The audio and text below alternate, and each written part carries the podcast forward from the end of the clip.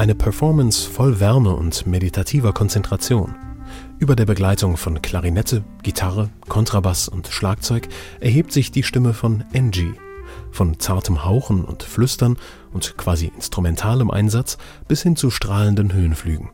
Eine Musik, die Bilder, ja Kamerafahrten im Kopf entstehen lässt.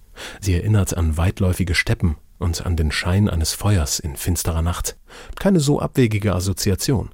Enji wuchs in Ulaanbaatar, der Hauptstadt der Mongolei, auf, in einer Jurte, dem traditionellen Nomadenzelt des Landes. Die Texte in Mongolisch. Zum einen ist Mongolisch offensichtlich meine Muttersprache, in der ich mich am besten ausdrucken kann.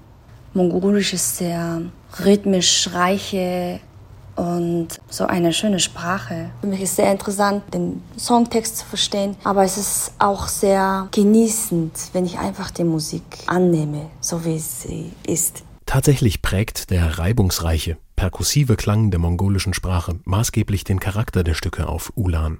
Schon im Opener Sud, in dem die sanfte Sprechstimme von Atem- und Wischgeräuschen umgeben ist.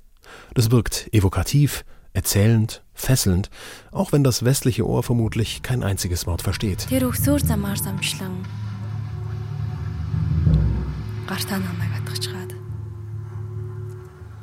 Ямар нэгэн хүчин яаруулах авч яг тэр дараа зогсож хаад хэсэг Angie studierte Jazzgesang in ihrer Wahlheimat München. Hier realisiert sie auch ihre Plattenproduktion gemeinsam mit dem Gitarristen Paul Brentle und dem Produzenten Martin Brugger. Kontakt mit der deutschen Sprache und Kultur und darüber hinaus auch mit dem Jazz fand Angie im Goethe-Institut von Ulaanbaatar.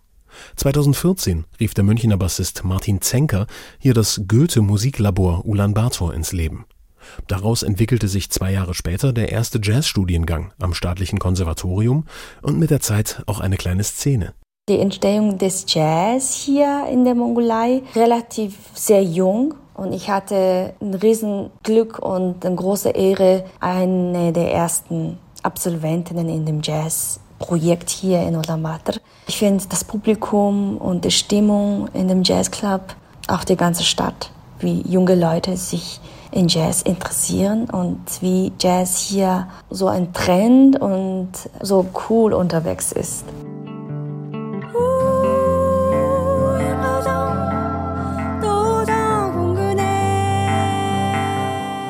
Angie ist ein faszinierendes Album gelungen. Erzählerisch, teils fast beschwörend, in einem Zusammenfluss von sensiblem zeitgenössischem Jazzgestus und dem reichen Erbe der mongolischen Musik.